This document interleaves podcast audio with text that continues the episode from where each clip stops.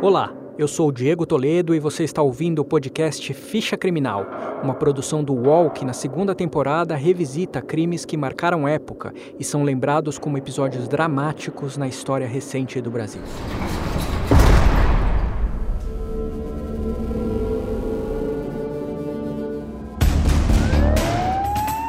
Mais de 100 homens executados em apenas 13 horas. Um presídio de segurança máxima dominado pelo Meio crime organizado. Essa é a cifra do maior assalto a banco da Menos história dois do país. soldados da Polícia Militar do Rio participaram da chacina.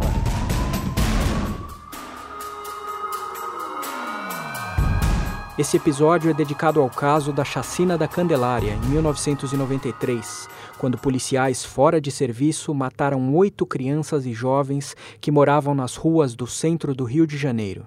A ficha do crime aponta que entre as vítimas estava um menino de 11 anos de idade. Os outros mortos tinham entre 13 e 19 anos, só dois eram maiores de idade. As investigações sobre a chacina resultaram na condenação de três policiais militares. Um quarto PM acusado pelo crime morreu em 1994, antes de ser julgado pelos assassinatos da Candelária. A execução a sangue frio de jovens em uma situação vulnerável causou comoção no país, como mostra esse trecho de uma reportagem da época exibida pela TV Globo. Um crime bárbaro choca o país e repercute no exterior. Sete meninos de rua do Rio são assassinados friamente no centro da cidade. O massacre. Na praça em frente à igreja da Candelária, no centro do Rio, mais de 40 crianças dormiam embaixo da marquise. Os matadores chegaram em dois carros, um táxi e um chevette branco. Os cinco homens saltaram e começaram a atirar. Duas crianças e um rapaz de 19 anos foram mortos ainda dormindo. Os outros acordaram e tentaram fugir. Na perseguição, mais duas crianças foram baleadas. Uma morreu no hospital.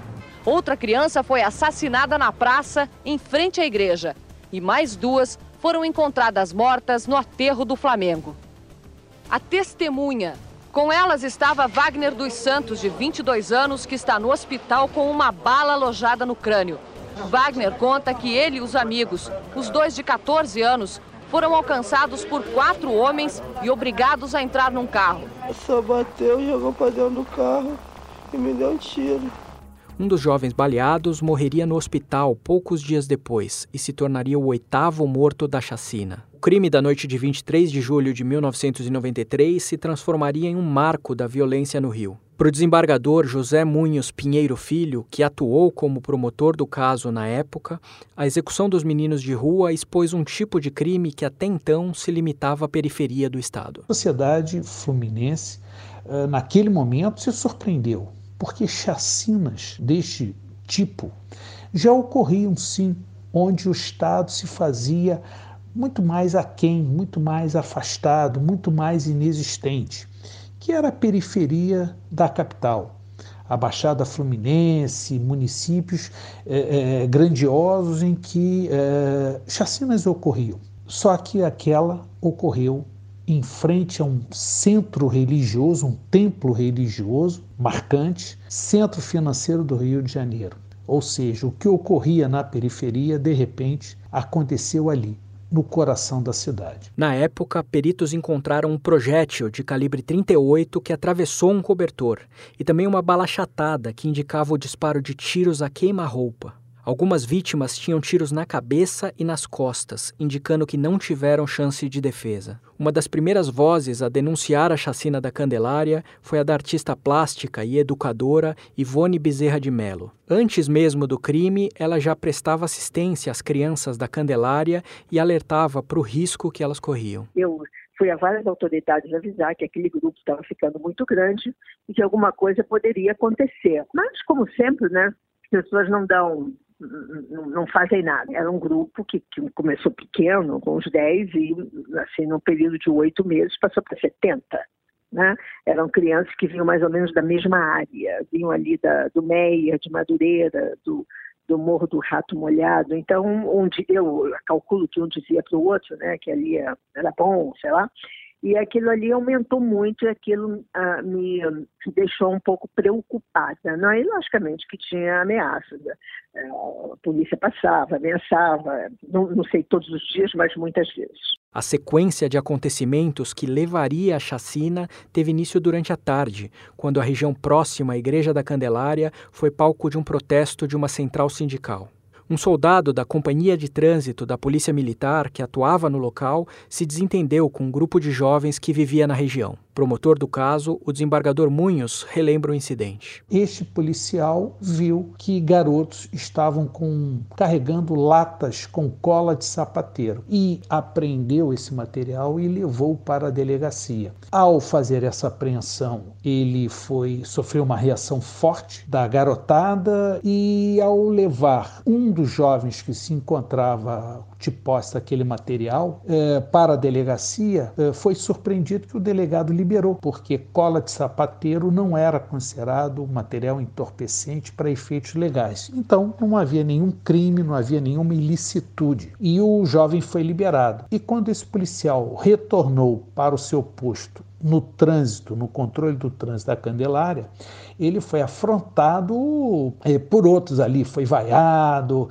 eh, tentaram agredi-lo, até que o colocaram numa viatura policial, o seu comandante, e, e, essa viatura foi apedrejada e ele, inclusive, sofreu com, foi atingido com estilhaços de vidro em razão de uma pedrada. O orgulho ferido do policial militar Marcos Vinícius Borges Emanuel teria servido como motivação para vingança contra os meninos de rua na noite seguinte. Junto com pelo menos outros três PMs fora de serviço que moravam no mesmo bairro da zona norte do Rio, Emanuel voltou ao centro da cidade pouco antes da meia-noite para perseguir os garotos da Candelária. Os primeiros alvos do grupo foram baleados no aterro do Flamengo, entre eles, Wagner dos Santos, que tinha 22 anos e sobreviveu a três tiros, um deles no rosto. Testemunha-chave do crime, Wagner descreveu a cena, anos depois, para uma equipe de TV estrangeira. Fui andando em direção à Praça Moá. Antes de eu chegar lá na Praça Moá, tinha um, um chevette bege parado. Aí são quatro polícias do carro, gritando que era polícia. Eu não tive reação, não fiquei paralisado, não tive reação. Eles me bateram primeiro nas três, depois mandaram entrar pro carro. Fiquei sem reação. Nem tempo de sentir medo eu tive. Um sentado em cima de mim, com o revólver na cabeça, falando que eu ia morrer.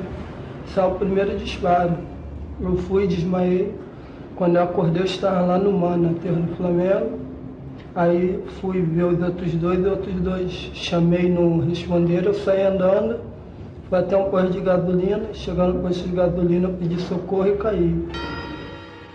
Os homens que atiraram em Wagner e em outros dois jovens no aterro do Flamengo seguiram para Candelária, que fica a pouco mais de um quilômetro e meio de distância. Em frente à igreja, eles deram sequência à chacina, matando mais seis rapazes. Depois do ataque, ainda sob o impacto da violência, os outros meninos que viviam na Candelária ligaram para a educadora Ivone Melo e pediram socorro. Eu recebi o telefonema mais ou menos 15 da meia-noite, né? O menino telefonante, olha, estão matando todo mundo aqui.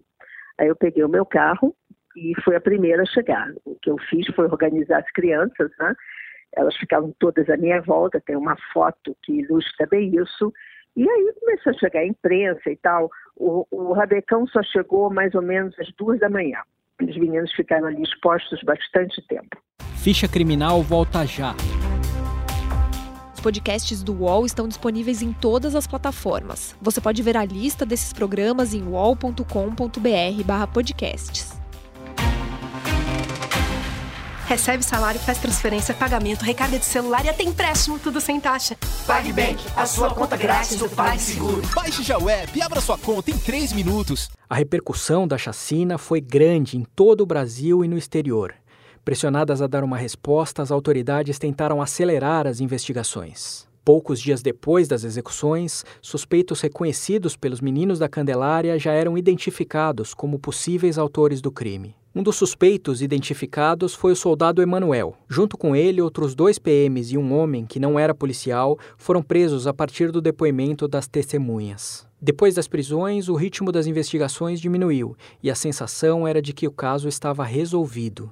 Mas em abril de 1996, quase três anos depois da chacina, veio uma reviravolta. O ex-soldado da PM, Nelson Oliveira dos Santos Cunha, confessou o envolvimento no crime, reforçou a participação do soldado Emanuel e acusou outros dois policiais militares. Mas disse também que três dos quatro suspeitos originalmente acusados eram inocentes. Uma reportagem exibida pela TV Globo noticiou as revelações.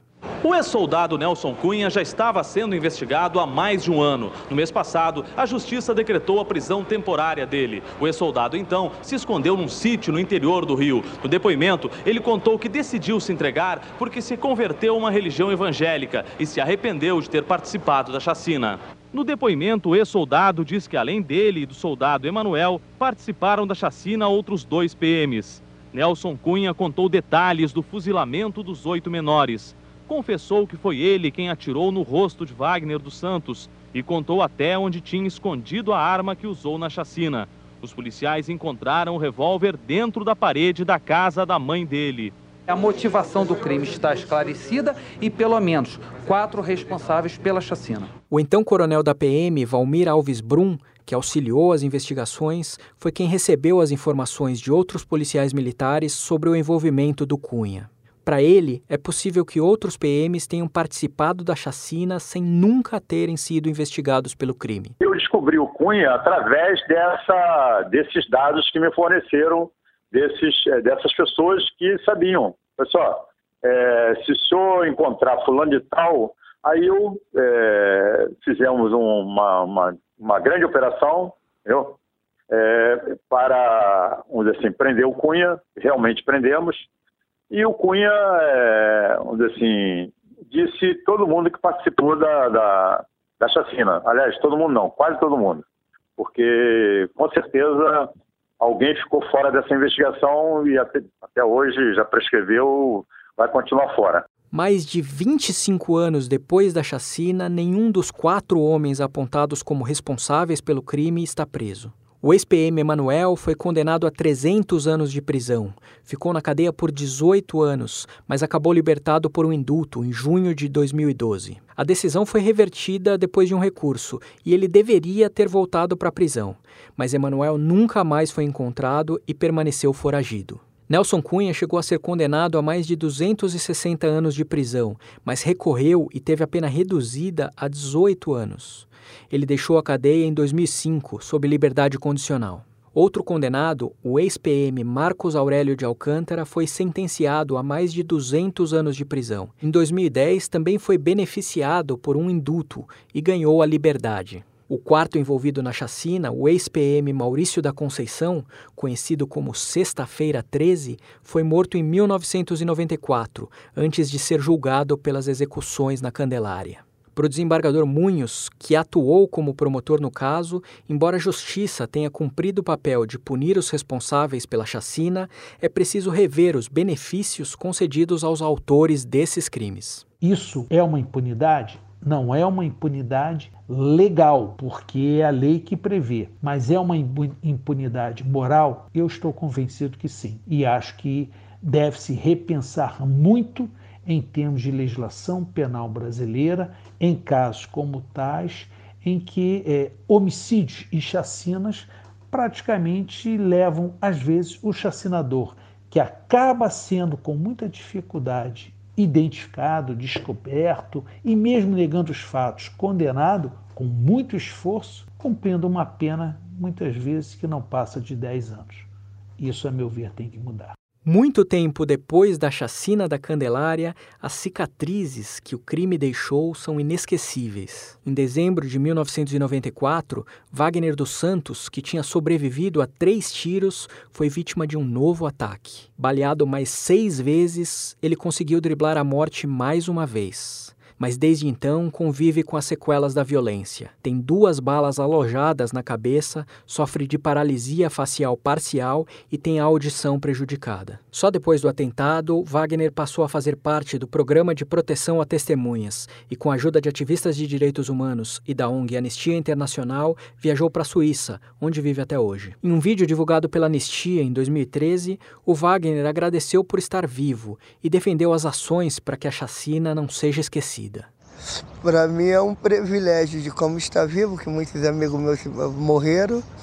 E quem está lutando pela causa tá, não está deixando cair no esquecimento, porque normalmente certas coisas no Brasil sempre caem no esquecimento quando ninguém faz lembrar. E como se tudo estivesse acontecendo nesse exato momento, muitos protestos, que é o direito civil do povo, fazer o, o, o reconhecer, o, reconhecer o que eles não valorizam o respeito, como se tudo que se paga, que o imposto mais caro do mundo é o brasileiro. No Brasil tudo se paga e nada se vê como é que é feito e quando é feito é com uma vontade quando faz. Outra cicatriz da Candelária se fez presente em mais um caso de violência. Em junho de 2000, um dos jovens que vivia na Candelária na época da chacina, Sandro do Nascimento, protagonizou o sequestro do ônibus da linha 174. Depois de quatro horas de cerco policial, o desfecho foi trágico. Uma das balas da polícia, dirigidas contra o sequestrador,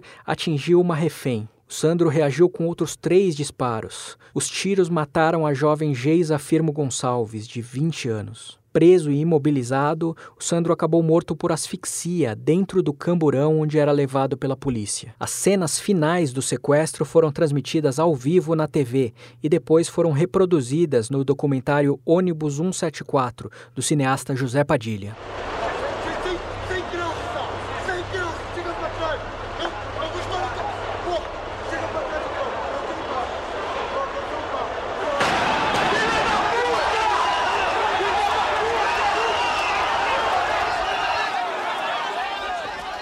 Um levantamento publicado pela Folha de São Paulo em 2013 apontou que, desde a chacina, pelo menos 44 dos 70 jovens que dormiam na região da Candelária morreram de forma violenta. A maioria das vítimas era formada por negros e pobres. A educadora Ivone Mello lamenta que, desde a chacina, a situação de risco para crianças carentes no Rio tenha mudado muito pouco. Nós somos uma sociedade segregacionista, né?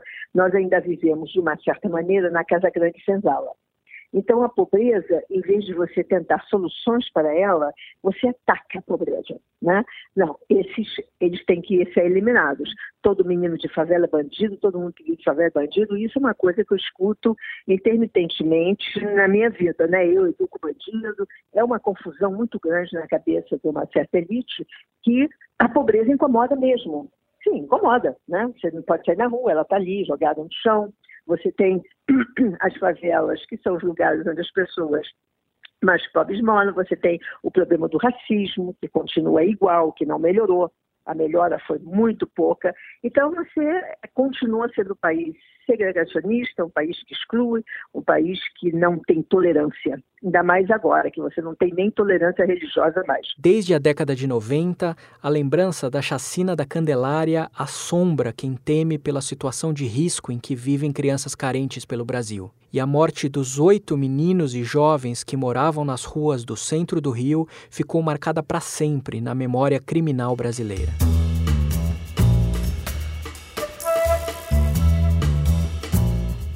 Este episódio de Ficha Criminal termina aqui. Você pode ouvir este e outros podcasts do UOL em noticias.uol.com.br podcasts. Ficha Criminal tem reportagem e locução de Diego Toledo, edição de áudio de Amer Menegassi e coordenação de Juliana Carpanês.